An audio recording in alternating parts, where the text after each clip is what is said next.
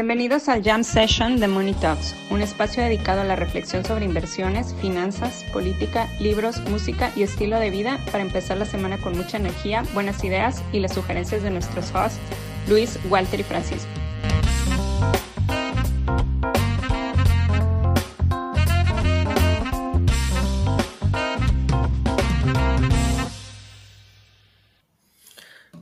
Pues buenos días a todos, eh, una semana más, un dólar más.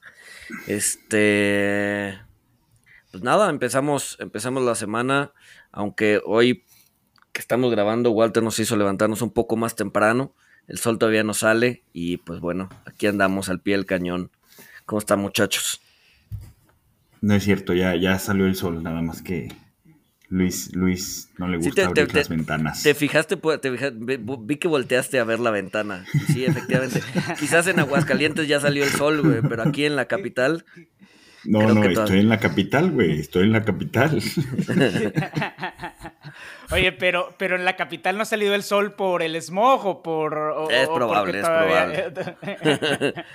es probable, sí, no, toda la semana estuvo asqueroso. El, cielo se veía una nata eh, arriba de nosotros. Sí, sí, sí, es lo que no me gusta de estas épocas, ¿no? El mucho, mucho, mucho smog, cero lluvia, mucho calor. Sí, no, no, no es una buena época para la ciudad. Sí, no, no, no, es la, la peor temporada para estar en el DF, yo creo es este, todo lo que es febrero, abril, yo creo que es una temporada muy mala por lo que mencionas de, la lluvia. Y pues hablando de lluvia, yo quería comentar con ustedes este tema que, que trataron con, con Chuy el día martes en, el, eh, eh, en Money Talks, sin el Jam Sessions, que es todo este tema de commodities. El día de hoy la FAO sacó su, su índice mensual de, de, precios alimentarios, que básicamente para el mes de marzo llegó a, a un a, su nivel más alto de todos los tiempos. O sea, la FAO lleva haciendo este índice varias décadas ya y en marzo alcanzaron, alcanzó su nivel más alto. Eh, básicamente, dale. Pero nominal y real, ¿no? O sea, incluso deflactado por, por inflación, el índice está pues, en su nivel más alto. A ver, por poquito, pero, pero en su nivel más alto, ¿no? Muy similar a, y estoy viendo la gráfica aquí, que era el 74, 75, más o menos. Sí, sí, sí, efectivamente. Sí, sí, sí. Las épocas de Volcker, ¿no? Exacto. Sí, sí, sí, sí. Las épocas de 73, 74 fue Nixon, fue el, fue el primer shock, ah, fue el primer shock petrolero. Sí, no, pero fue por el, por el tema del embargo en los países árabes. ¿Por ahí? Sí, sí, sí. Guerra, la guerra de Yom Kippur este, que fue cuando los países de los países árabes hicieron el primer shock petrolero y Volcker tengo entendido que fue después, en el shock del 79, cuando fue el embargo petrolero de los iraníes. Pero ahora, más allá de la situación con el mercado petrolero, porque al final todo está conectado, pues esto es el... Se debe principalmente al tema de Rusia y Ucrania. O sea, la, la disrupción en los precios en, en Rusia y Ucrania ya están pegando muchísimo.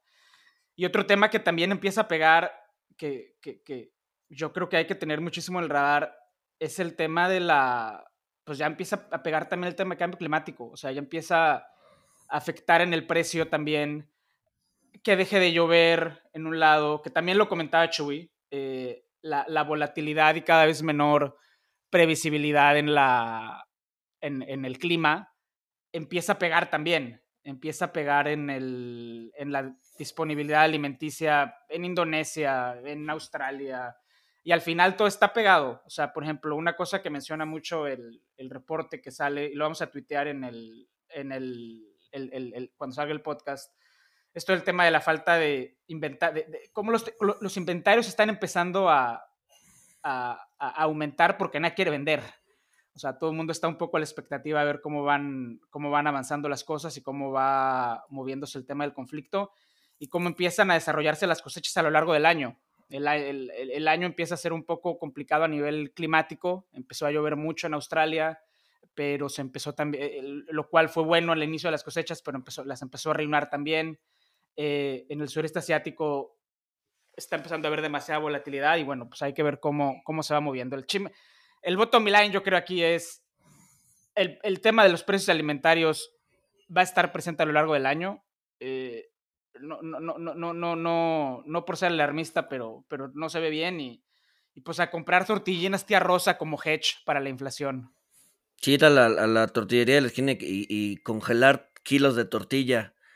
Porque sí. Pero a ver, es, es, curioso porque incluso, o sea, estaba viendo la gráfica ahorita eh, y, y, lo separan como por, por eh, diferentes tipos de commodities, ¿no? el que se ha dado la subida fuerte, o sea, a ver si ha habido cereales, ¿no? Que es generalmente lo que escuchamos, lo que nos comentaba Chuy el, miércoles pasado, eh, maíz, trigo, la fregada, ¿no? O sea, sí ha subido, pero el que se ha dado una subida así fuerte, 50%, cosas así ya más, más, más complicadas, son los vegetales, ¿no? Y no, no escuchamos de eso, ¿no? Generalmente escuchamos eh, los cereales, pero, pero si, se, si se echan un clavado a, las gráficas, son los vegetales los que han subido muchísimo más, ¿no? Y me imagino que eso tiene que ver más ligado con cambio climático que con la guerra Rusia-Ucrania, ¿no? Sí. son, son, los aceites vegetales, ¿no?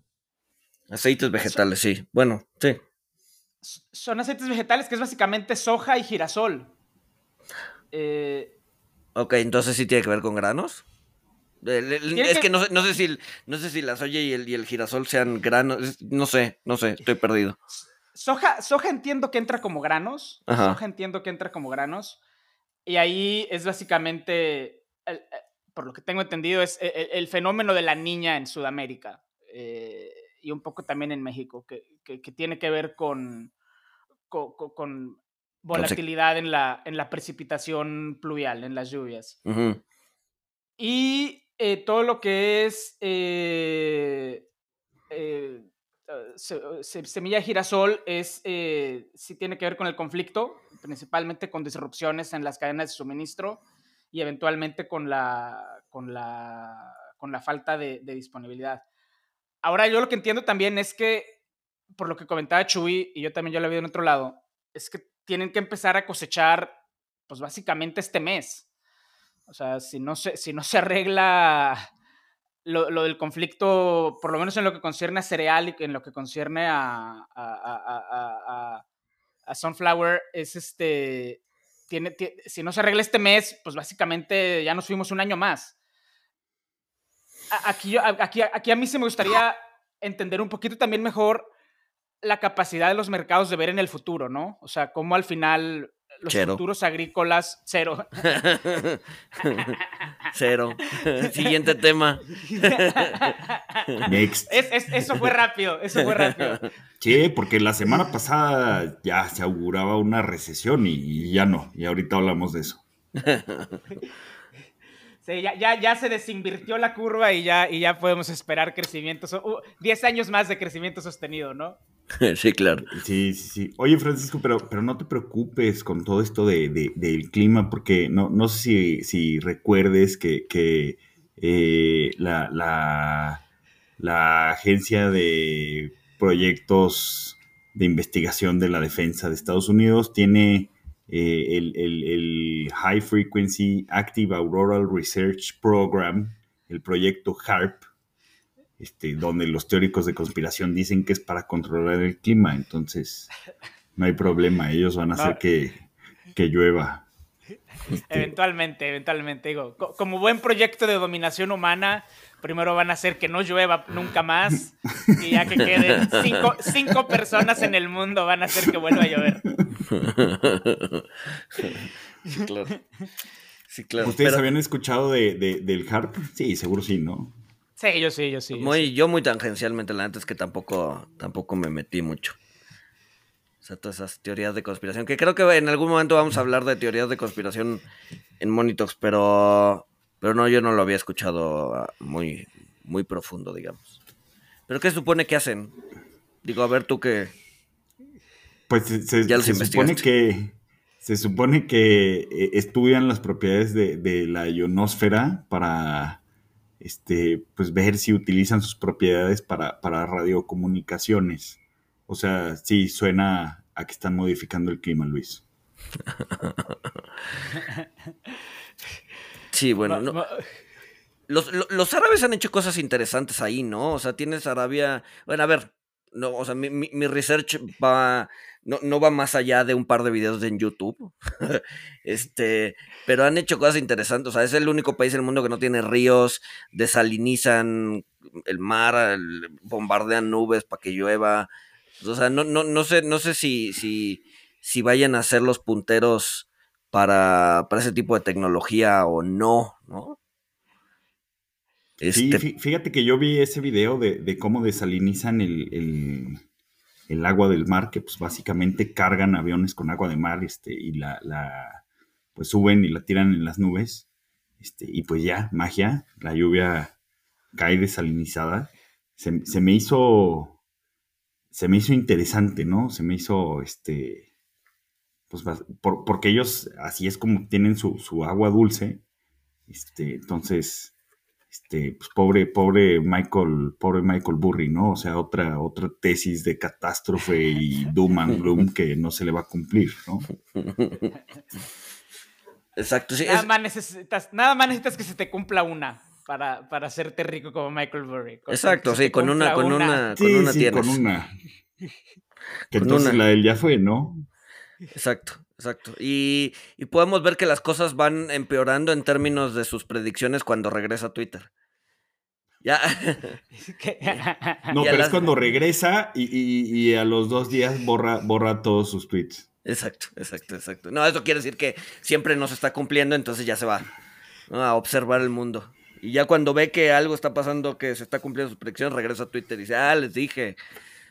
Pero dos días después dice, ah, bueno, ya no. Y ¿Saben, ¿Saben, por qué su Twitter, este, o sea, en su Twitter, en Twitter está como Cassandra? Algo... es la que vio el futuro. Cassandra es la que predijo que no metieran el caballo de Troya. Fue la que dijo, no, cuando los griegos invadieron Troya, eh, Cassandra dijo, no, no, no, no metan el caballo, eh, va a pasar algo feo. Y no le hicieron caso y lo metieron y mocos. Este, al final los, los griegos conquistaron Troya y trajeron a Helena de regreso a Grecia. Sí, entonces, entonces, o sea, tiene, la maldición de que ve el futuro, pero nadie, le escucha. Sí, sí, sí, sí, sí, sí, sí, sí, No, bueno, no, bueno, eso...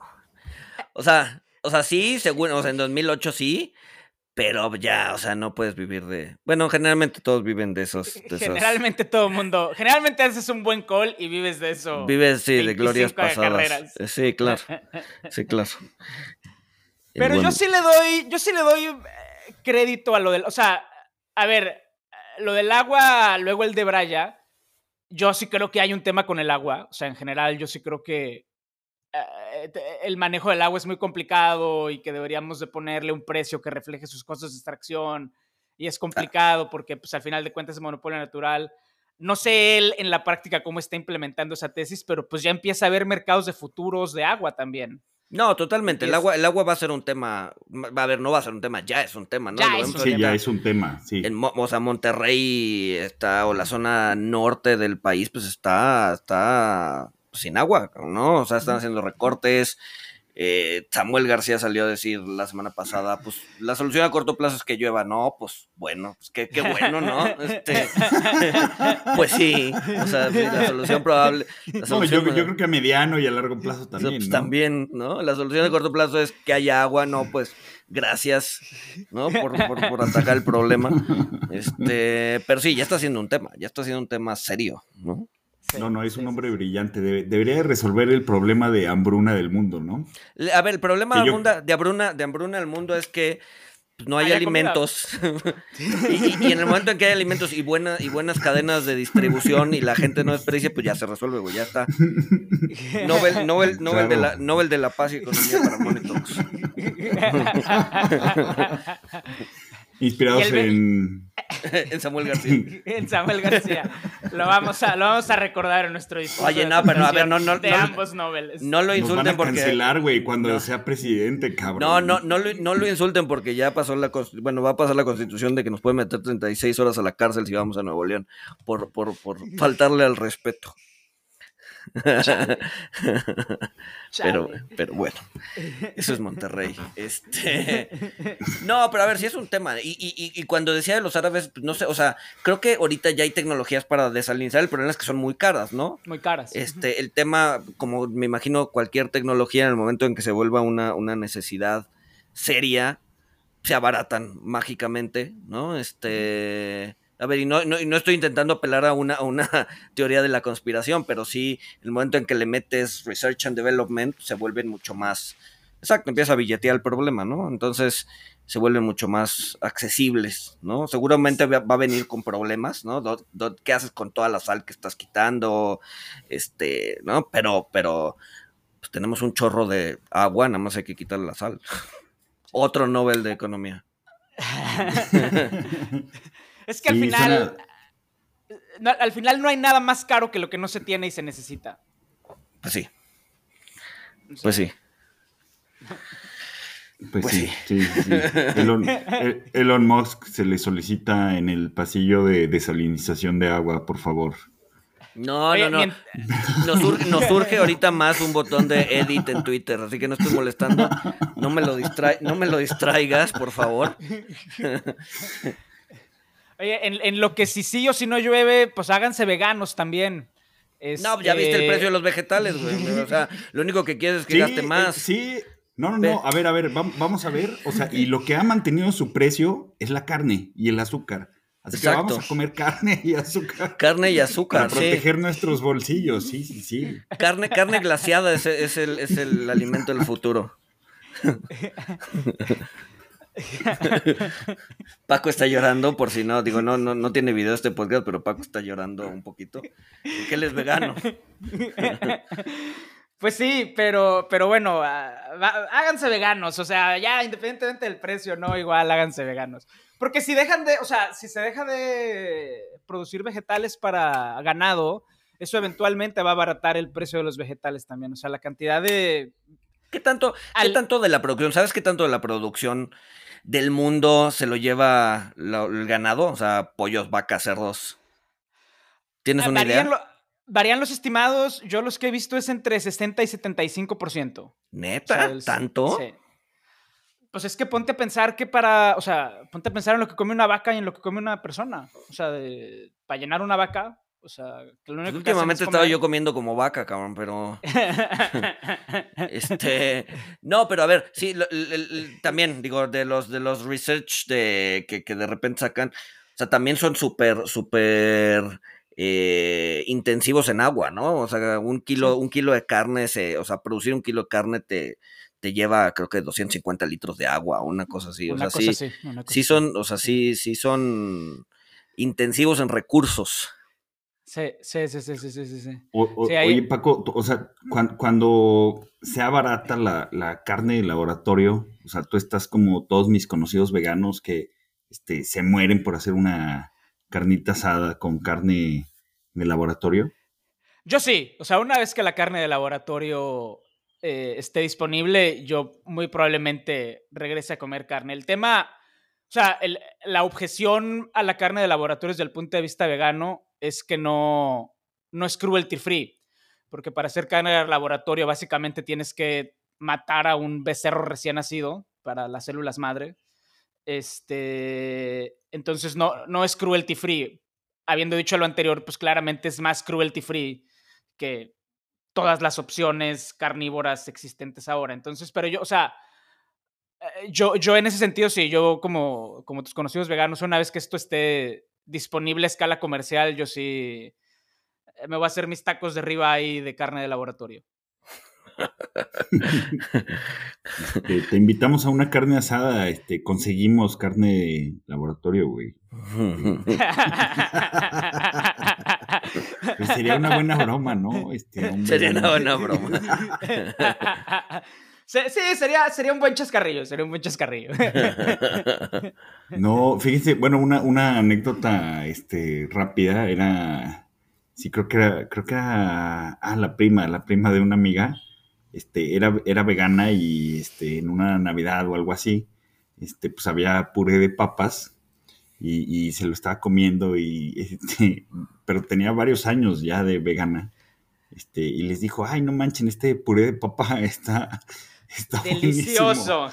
Delicioso. el mejor puré pues". de papa en años. Sí, pues es que lo, lo, preparó el tío Angelito y le pone tocino.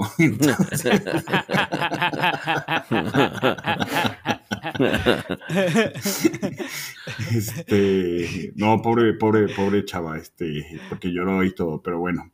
Este... Déjate tú llorar. Pero es que nadie sabía si lloraba porque estaba tan delicioso. De alegría o de... a, mí, sí me ha pasado un par de veces que... yo, yo llevo de vegano ya prácticamente ocho años y en esos ocho años si me la han aplicado o por accidente o porque no sabían o por lo que sea, si me ha tocado yo te diré tres veces eso, ¿no? Algo frito con manteca o con tocino, lo que sea. O sea, ya déjate todo el remordimiento de conciencia, que ese, pues digo, ya se lo ofreces a la madre tierra y como sea. El dolor de estómago y lo que le sigue, ya tu, estómago se va desacostumbrando poco a poco y, no es placentero. O sea, sí, sí, sí, estaba llorando. Sí, demasiada. Estaba llorando dolor. Sí, demasiada grasa animal, si ya, o sea, si te desacostumbraste, sí, este, sí, sí, sí te causa temas de estómago, ¿no? Y de pesadez y de gastritis y de... Este podcast ya es de viejitos, güey. sí, sí, sí hablando de viejitos, fui a, fui a un concierto muy bueno, a la presentación de la decimotercera sinfonía de Philip Glass, que está, eh, es una gran composición, todavía no está disponible en, en, disco o en, o en, plataformas, pero es muy buena. Pero además, el, el, resto del programa también fue fenomenal porque tocaron la, la novena de Shostakovich, que digo un poquito como anécdota. Eh, el Estado ruso, el Estado soviético, le pidió a Shostakovich que compusiera una, una sinfonía pues, en honor a las tropas rusas por haber derrotado a los nazis. Y lo que Shostakovich hizo, Shostakovich fue un disidente soviético, y ahí te das cuenta de, la, de, cómo, de cómo resistir en estas situaciones. Las primeras páginas, las primeras tres páginas, las primeras tres páginas de la composición y las tres últimas son muy tradicionales, ¿no? Son muy, ta, ta, o sea, muy marcha militar, muy, marcha militar. Muy, Tchaikovsky. Muy Tchaikovsky, exactamente. Y en medio, pues es al contrario. En medio es una, es una obra muy sombría, a veces irónica, a veces eh, los movimientos que los músicos tienen que hacer son casi casi que una burla los movimientos que hacen los, los músicos de, de, una orquesta militar o de una, o de una orquesta que está tocando una marcha militar. Y eso fue adrede. Lo que Tchaikovsky, lo que, lo que Shostakovsky entendió fue que sus sensores solo iban a leer las primeras tres páginas de su composición y las tres últimas. Y que el, y que el resto, lo que estaba en medio, no lo iban a, no lo iban a revisar. Evidentemente, cuando, cuando fue la premier, eh, pues ahí ya no lo puedes esconder. O sea, los músicos pues interpretan lo que, lo que está en la partitura y, y ya. Y obviamente después de la premier, pues lo cancelaron Básicamente dejó de, dejó de componer durante siete años, le prohibieron componer durante siete años hasta, hasta después de que se murió Stalin. Eh, pero no sé, o sea, me, me, me, pareció muy, muy ingenioso cómo, cómo, cómo logró burlar la censura, ¿no? Al menos en ese instante le logró pintar monos en la cara a, los censores soviéticos. Y yo creo que eso estuvo, estuvo muy ingenioso. Y también tocaron una, un compositor que yo no conocía, Korngold, que era eh, compositor judío alemán que salió de, la, de Alemania durante el periodo nazi, se dedicó a componer música de Hollywood. Y una vez que cayó eh, el régimen nazi, que terminó la Segunda Guerra, volvió a componer eh, sinfonías y conciertos, tocaron su concierto de violín. Y también está, yo no lo conocía y me, gustó mucho, porque es como una mezcla entre música sinfónica y música de cine que, que yo creo que vale mucho la pena. Ahí lo vamos a estar compartiendo cuando salga el podcast con, con los compañeros. No sé si, ahorita que hablaste de, de Chostakovich, este, hay un, hay un autor que me gusta un chorro, que se llama Oliver Sacks, que es este, un, eh, pues no, es neurólogo, es psiquiatra, es, es, es, un doctor bastante bueno que, que... dale, dale. E, es, es, neurólogo divulgador. Exacto. Este, varios libros que deberíamos de leerlos, ¿sí? Sí, no, a ver, yo, yo, tengo varios, yo tengo varios, he leído varios, pero hay uno que se llama Musicología, este, si no me equivoco, lo, estoy citando de, memoria. Y justo ahí decía, no me acuerdo si es ahí o en otro, no me, no me acuerdo, todavía lo leí hace tiempo, que justamente Chostakovich, en, o sea, en la guerra, o porque creo que había participado en la guerra, una bala le había, pues, no sé si atravesado parte del cráneo o una esquirla le había, este, se le había quedado en el cerebro, eh, no le había hecho daño, pero cada vez que hacía un movimiento, como que cada vez que, que hacía la cabeza a la izquierda y encogía el hombro, o sea, como que esa esquirla, eh, no sé, como que eh, Sí, presionaba algunos botones en el cerebro y el cuate escuchaba música dentro de su cabeza, ¿no? Y esa música la ponía o, la, estampaba en, papel, ¿no? Entonces, pues era una forma, o sea, la, música ya estaba ahí adentro, nada más tenía que eh, pues, mover su cabeza de cierta manera para empezar a escucharla. Este, y mucha de esa música la escribió pues, en ese estado, ¿no? En un estado de, de pues sí, medio manoseando, literal manoseando su cerebro. Sí, de, de, o sea, es daño cerebral, ¿no? O sea, sí, sí, sí, sí, Digo, salió algo bueno de, de, ese daño cerebral, pero pues es daño cerebral, ¿no? Ya ven, entonces la guerra le ayudó a escribir y después la, la, la, critica. Muy mal por Chostakovich, muy mal. no, no intenten meterse en la cabeza para tener talento, por favor. Este, este no es una recomendación de compra o venta. tampoco es este investment advice. Tampoco es investment exacto, exacto, exacto, No, pero a ver, a ver, e, ese, ese, ese, ese autor me, me, encanta porque, bueno, no, no solo trata de eso, o sea, trata un chorro de cosas, casos bien bizarros sobre pues, daño cerebral y, y, cómo se comportan las personas, ¿no? Tiene un libro que se llama, yo creo que su libro más famoso es El hombre que confundió a su mujer con un sombrero y literal trata, o sea, ese caso trata del hombre, o sea, de, un cuate que tenía daño cerebral y confundía a su mujer con un sombrero, entonces de repente se le intentaba poner en la cabeza, ¿sabes? Entonces, o sea, ese tipo de, ese tipo de cosas este, curiosas, eh, a ver, complicadas para el paciente, pero, pero te, un poco te ayuda a entender cómo, cómo jala la, mente humana, ¿no? Desde el punto de vista literal, biológico, ¿no? Sí, no lo, no lo tenía en el radar no lo tenía en el radar. Oliver Sacks. Sí, es muy bueno. Sí, mi, mi, mi esposa que, bueno, sabe de estos temas, este, me, ha dicho que, es muy bueno este, este libro de, El hombre que confundió a, su esposa con, un sombrero. Este, ahorita me estaba acordando, no, no sé si han visto las pláticas de eh, TED Talks, este, donde sale este otro neurocientífico o neurólogo, este, Vilayano Ramachandran, eh, que, también habla, habla de este tipo de, casos y hallazgos similares a, los de Oliver Sacks, eh, que también habla del síndrome del impostor, este, o sea, de gente que, se levantaba y veía a su esposa y decía, este, oye, pues e, e, ella, esta persona se ve como, como mi esposa, habla como mi esposa, pero no es mi esposa.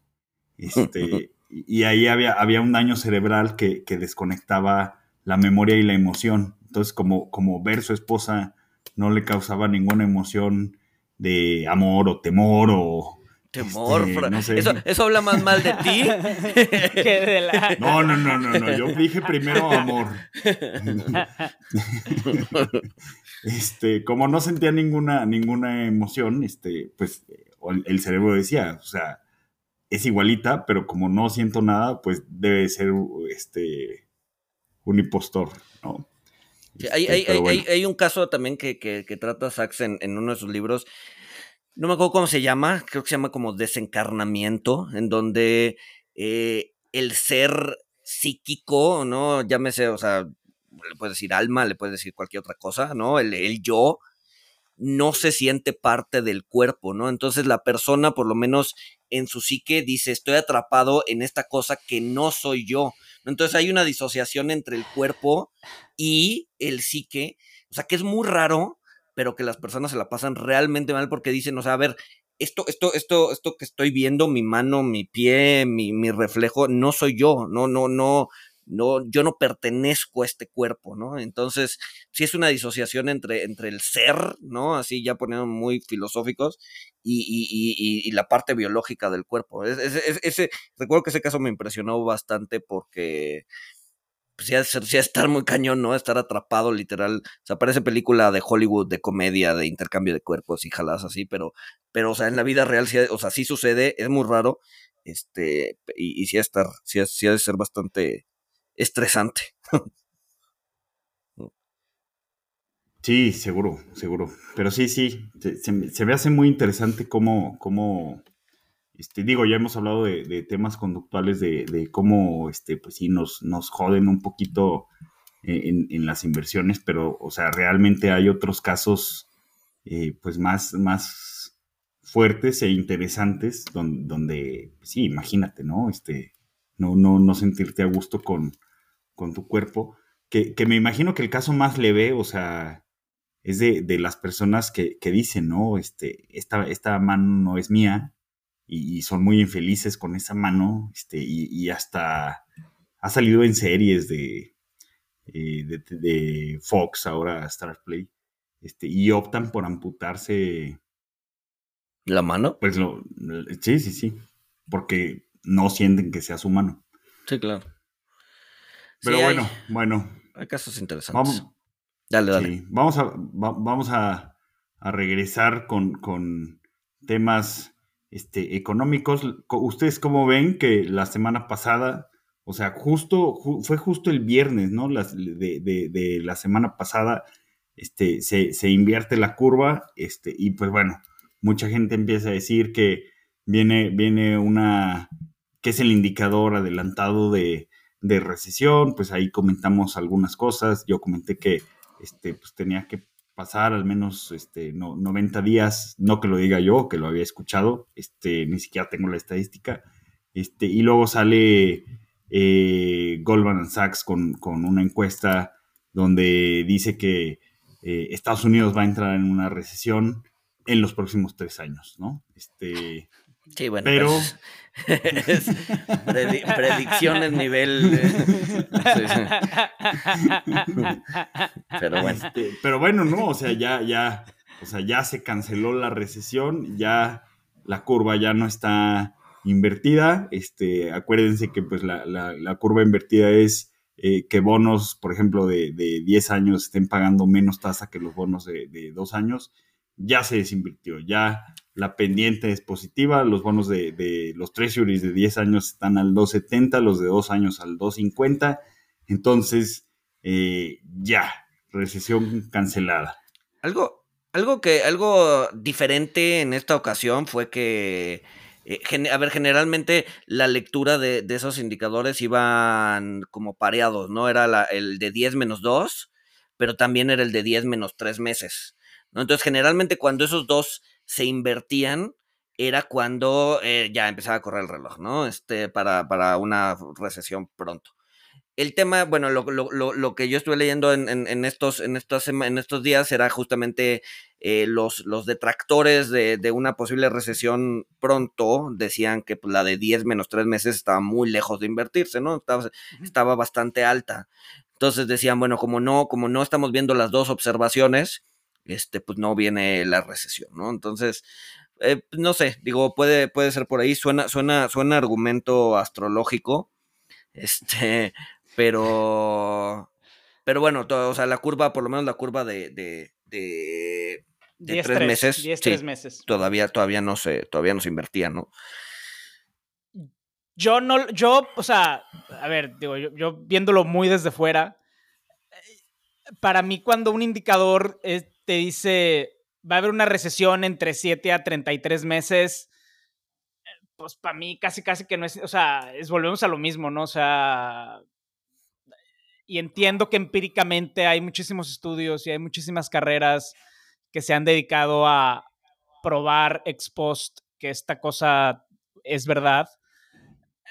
Pero intuitivamente para mí algo que, que, que dice va a haber una recesión en los siguientes 7 a 33 meses, pues ya no la compro tanto. Para mí la que tiene más, más pies, o para mí algo que vale más la pena tener en el radar, es el diferencial de bonos entre, de 10 años de China con el de Estados Unidos, que ya prácticamente están, Ya están casi iguales, ¿no?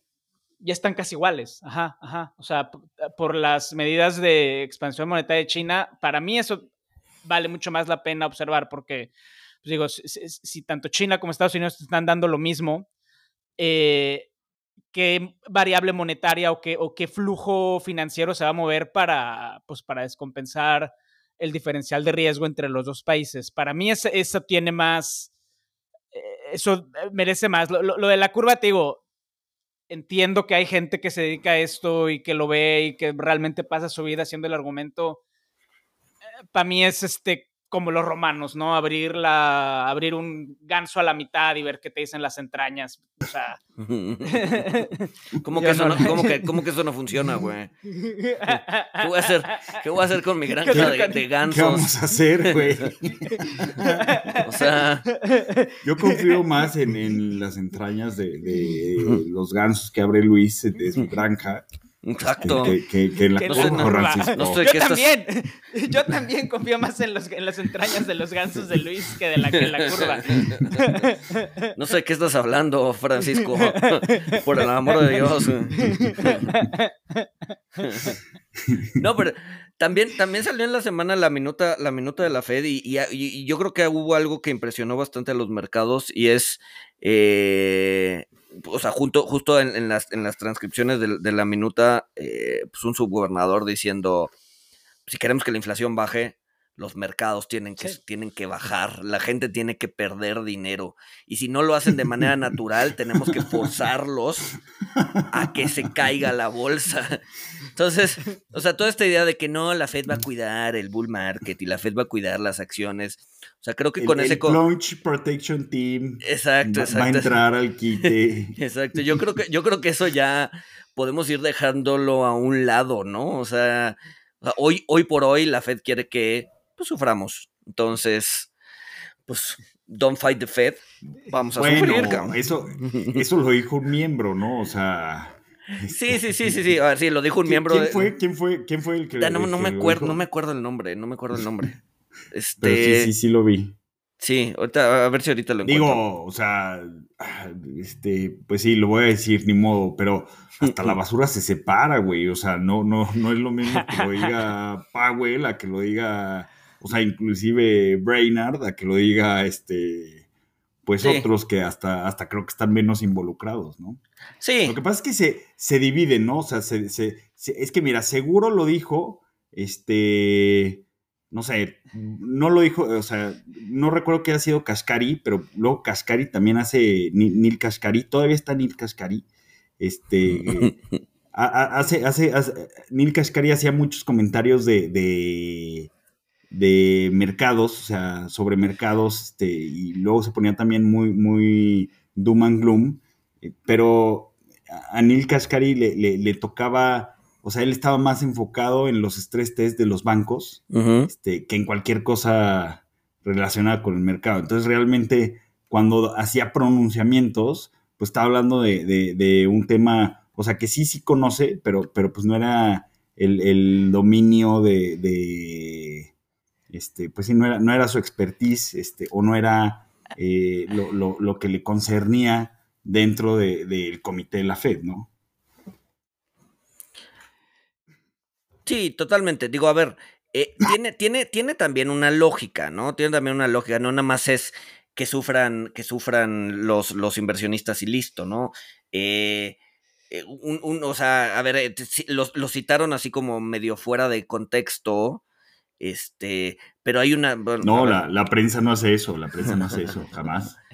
Pero, pero hay, hay, una lógica detrás que es, a ver, si, si te sientes con menos dinero porque perdieron tus inversiones, pues tiendes a consumir menos, ¿no? O sea, sientes que pues, vienen días complicados, bajas el consumo y pues una baja en el consumo ralentiza, pues obviamente el consumo general y pues te puede bajar los precios. O sea, sí hay, sí hay una lógica detrás, no nada más es eh, que sufran porque deben sufrir, ¿no? Sí, sí, claro. Pues sí. Sí, sí, sí, sí, sí, sí, sí. Ahí hay que, o sea, hay que la, semana que entra, yo creo que vale la pena conversar sobre... Las tasas van a subir. O sea, yo creo que en este momento está, hay que dar por sentado que las tasas van a empezar a subir. O sea, no sabemos cuánto, pero para arriba se van a ir. Y yo creo que en algún momento se va a tener que hacer el postmortem de lo que nos dejaron 15 años de tasas de interés bajas. O sea, desapasionado, ¿no? Porque lo que, lo que oyes es, no, la Fed manipula mercados y eso hizo que los precios de las equities se cuadruplicaran en los últimos 15 años y eso es mal. O sea, y a lo mejor sí, o sea, a lo mejor sí hubo parte de eso, pero también hubo otras cosas que las tasas de interés nos dejaron. O sea, el, boom inmobiliario 2008, eh, que creo que lo, lo, lo, lo tuiteaste tú, Walter, eh, eso no pudo haber pasado sin, o sea, el segundo boom, no el, no el antes de 2008, sino el de 2011, el más reciente. Eso no pudo haber pasado sin tasas de interés bajas. Y pues esto es construcción de capitales, gente que se, que se va capitalizando. O sea, creo que en algún momento hay que analizar desapasionadamente lo bueno y lo malo que nos dejaron 15 años de tasas de interés bajas y a las oportunidades desperdiciadas también, sobre todo del lado, del lado, del, lado del sector público. Sí, a ver, este, no, totalmente de acuerdo, no, seguramente dio pie a innovaciones y dio pie a, a, financiar proyectos que probablemente antes no hubieran podido ser financiados desde el punto de vista privado. Eh, muchos de estos proyectos probablemente terminen en, deshonra y, terminen en la basura, pero muchos otros no, ¿no? Entonces, eh, pues sí, digo, probablemente independientemente de, o sea, siempre nos enfocamos en lo malo, eh, pues tasas bajas pues, también ayudaron un poco a la innovación y un poco a la creación de valor en algunos lados, ¿no? O sea, sí, definitivamente no todo es malo. Sí, sí, que la gente se hiciera de, su patrimonio, de su casa. y hablando de las de sus bitcoins, de sus bitcoins también, De sus bitcoins, sí, claro. hablando, Hablando, hablando de, la, de las casas, que, pues bueno, si, si vemos el, el, porcentaje que han subido de precio en, Estados Unidos año contra año, este, pues desde, desde agosto de 2021 eh, hasta, pues sí, el, último dato publicado del de, índice Case-Shiller eh, de, precios de, casas, eh, pues ha venido subiendo, han venido subiendo alrededor del, 20%, ¿no? Y me, encontré, eh, o sea, termina, bueno, estoy por terminar el libro de, Morgan Housel, este, de Psychology of Money, que me cagó la traducción, o sea, realmente este, odié la traducción. yo me lo compré en inglés, pero se lo regalé a, un amigo en, en, español, porque me dijo que le era más fácil leerlo en español. Este, y a la hora de que vi la, traducción, o sea, esto es un paréntesis, dije, ¿qué chingados pasó aquí? O sea, The Psychology of Money, la traducción en, español, seguro la hicieron en, este país, ¿no? Este, ¿En, este país, ¿En este país ibérico?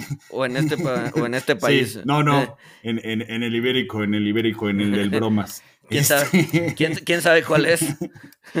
o sea, lo tradujeron como cómo piensan los ricos. O sea, no, no, no, no se me hizo una, una buena traducción para nada. Pero bueno, eh, en, este, en este libro de Morgan Housel, él, menciona que eh, algo que nos daba, nos daba indicios un poquito de, la locura o de lo que estaba sucediendo en, en el mercado inmobiliario en, Estados Unidos antes de, la, implosión de la burbuja hipotecaria, eh, eh, era el, cambio de, casas, eh, el, número de casas que cambiaba de manos en menos de un año.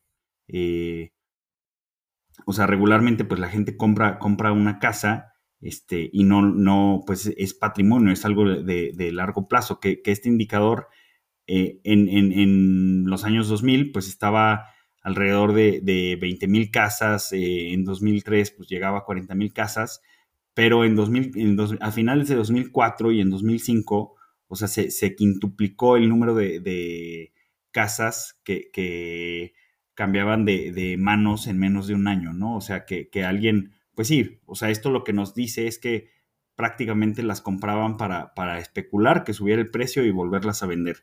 Entonces, este, este indicador se, disparó eh, por 5, o sea, se, fue a 100 mil casas. Obviamente después de la crisis hipotecaria cae drásticamente, regresa a, pues sí, alrededor de, de 40 mil. Este, en los últimos años, 2018-19, estaba alrededor de, de 60 mil. Obviamente, pues el mercado ya es más grande, ya, ya hay más gente con, casas, entonces pues, ya, ya no iba a regresar a, los 20 mil del 2000. Este, pero bueno, estaba bastante, bastante estable, pero en, en 2021, eh, pues otra vez regresó a, niveles de 90 mil, ¿no? Este, digo, todavía no se ha, todavía no se ha duplicado, este, pero sí me, me pareció interesante eh, y creo que valdría la pena vigilar. Digo, a lo mejor vamos a ver que, esto desciende ahora que suben las, ahora que las tasas de, hipoteca han subido. O sea, pero cómo, cómo pues, eh, se, reactivó, ¿no? La, especulación en, casas. Digo, no a niveles de, parece que todavía no a niveles de, de 2004, este, 2005, o sea, eh, a, niveles de, la gestación de la burbuja inmobiliaria, pero sí me, sí me llamó la atención que, se está viendo otra vez eh, pues bastante, bastante especulación en, el mercado inmobiliario de Estados Unidos, ¿no? ¿Ustedes, ¿ustedes qué opinan? O sea... No, me, me, quedé pensando y es, y, es, y es algo que ayer salió en una conversación que tuve pero me quedé pensando, ¿cuál, cuál, ¿cuál es la estrategia? Por ejemplo, las personas que están queriendo comprar casas hoy en Estados Unidos o en México, ¿cuál sería la estrategia para comprar, ¿no? O sea, a ver, no, no, no, no, no para, no para tener tu segundo departamento o tu casa, no, o sea, alguien que, que está rentando y dice, a ver, ya no quiero pagar renta, voy a comprar. Y no sé, ayer me quedé pensando que, y a ver, y es, es, es una mera idea, ¿no? O sea, eh, si las tasas hipotecarias suben lo suficiente, pues no quieres pedir una hipoteca, pero pues todo el mundo está así, entonces probablemente los precios de las casas empiecen a bajar o por lo menos se estabilicen.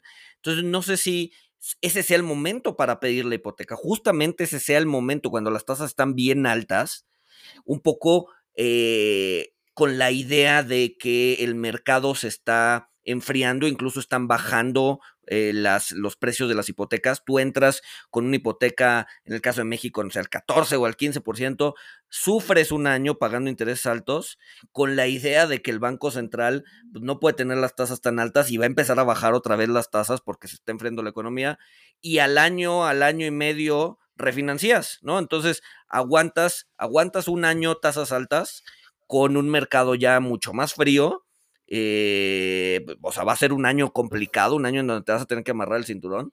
Y ya después, cuando las tasas vuelvan a bajar, vas con el banco y dices, ¿qué crees?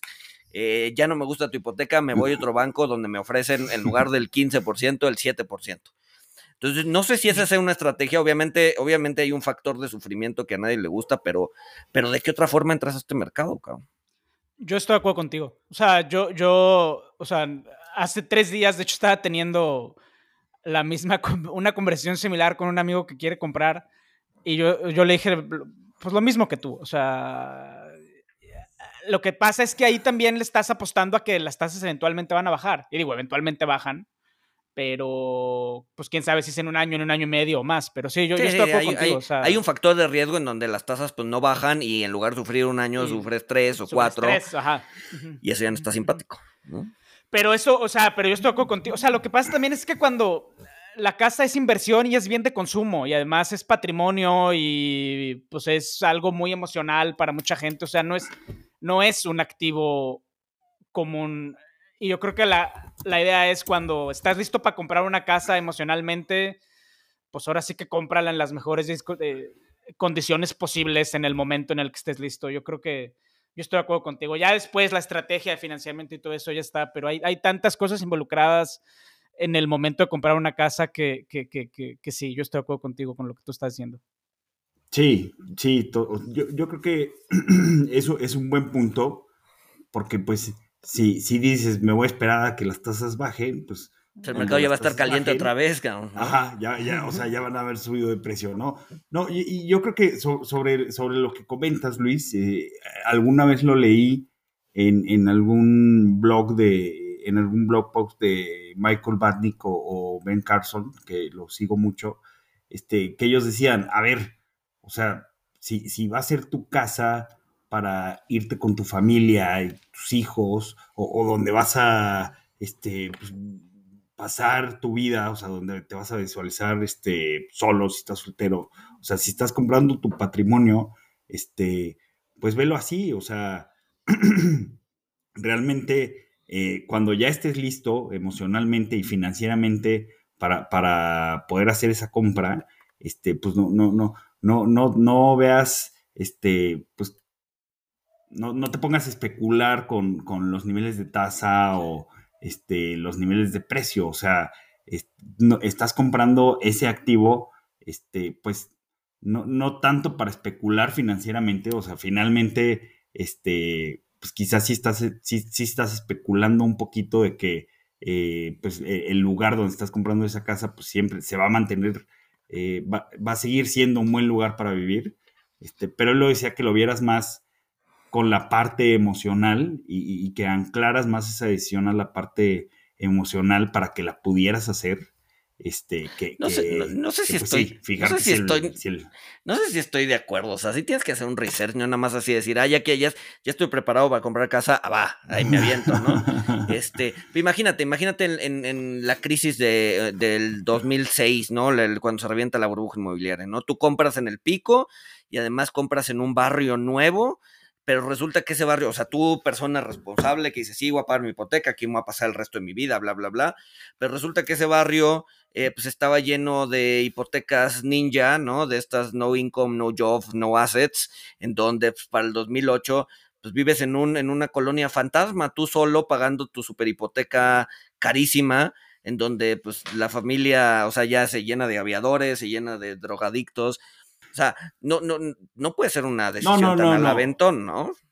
No tan al aventón, o sea, sí, o sea, por eso te digo, o sea, sí, sí, sí, o sea, de acuerdo contigo, tienes que hacer un, research de, o sea, pues justo de que no caigas en una zona que se va a convertir en, una zona fantasma o, en una zona donde tu patrimonio va a perder valor, este, donde, o sea, donde pongas en riesgo las razones por las que escogiste vivir ahí este, pero, pero pues sí, o sea, finalmente yo sí creo que, pues, lo, debes de ver más como un activo que quizá te vas a quedar toda la vida, este, en vez de, en vez de estar viendo si, si, si te conviene ahorita o cuando las tasas bajen, o, o sea, porque es una paradoja, o sea, es una paradoja, como, como tú lo dijiste, o sea, y, ahorita a lo mejor tienes la ventaja de, de que eh, con estos niveles de tasa, pues si bajan, pues después la puedes refinanciar, este, pero, pero de la otra no, ¿no? O sea, si te esperas a que, a que bajen las tasas, pues el mercado ya va a estar caliente otra vez, este, y la verdad, para que, o sea, para que bajen los, los precios de, los bienes inmuebles, este, pues, ¿qué, ¿qué, necesitas? O sea, casi casi que necesitas este, pues otra, o otra pandemia u otra burbuja inmobiliaria, ¿no? Entonces eso, eso está complicado. Ojo, no estoy diciendo que, que este, sigan subiendo infinitamente, este, pero pues al menos los precios... Eh, sí, son mucho más, son mucho más pegajosos. Son mucho más pegajosos, ¿no? O sea, tienes que tener inmobiliarias generando muchísimas casas, ¿no? Un exceso de oferta probablemente para que te empiecen a bajar los precios. Yo creo que el, el sentido de lo que comentas, Walter, es no intentar especular eh, sobre tasas de interés y precios como un consumidor retail. Porque digo, incluso los, o como un inversionista retail, o como alguien que quiere comprar su primera casa, porque incluso los, o sea, incluso los profesionales le fallan, ¿no? Entonces, ¿qué ventaja puedes tener tú como, como alguien que quiere comprar su departamento? Pues realmente ninguna. O sea, intentar jugar a no, es que las tasas suben, etcétera. O sea, una vez que ya estás listo, que hiciste tu research, que sabes que quieres vivir en un barrio, que sabes que quieres tener eh, dos hijos y jardín, etcétera, yo qué sé, pues vas. O sea, porque todo lo demás, uno como persona tiene tan poco control de las cosas y realmente tan poca información en el agregado que, que, que, que por más que lo intentes, no le vas a dar. Yo creo que va un poquito más por ahí, ¿no? A menos de que te dediques a leer entrañas de gansos como Luis González, ¿no? Exacto. Las, claro. Las entrañas de ganso me dijeron que tienes que comprar caro, en tazas caras. Y pues, o sea, eso de la hipoteca venía en el hígado del último ganso. del, del, del, paté del último ganso que me comí. Pero bueno. Este, pues, este ¿y qué, estamos llegando al final. Dale. ¿Qué te dicen las entrañas de, de ganso? ¿Recesión o no recesión próximos 12 meses? Las entrañas de Ganso me dice que la siguiente semana va a estar tranquila, poco volumen, ¿no? Que, va, a haber poco, que va a haber poca chamba jueves y viernes. Este, pero no me han querido decir nada más.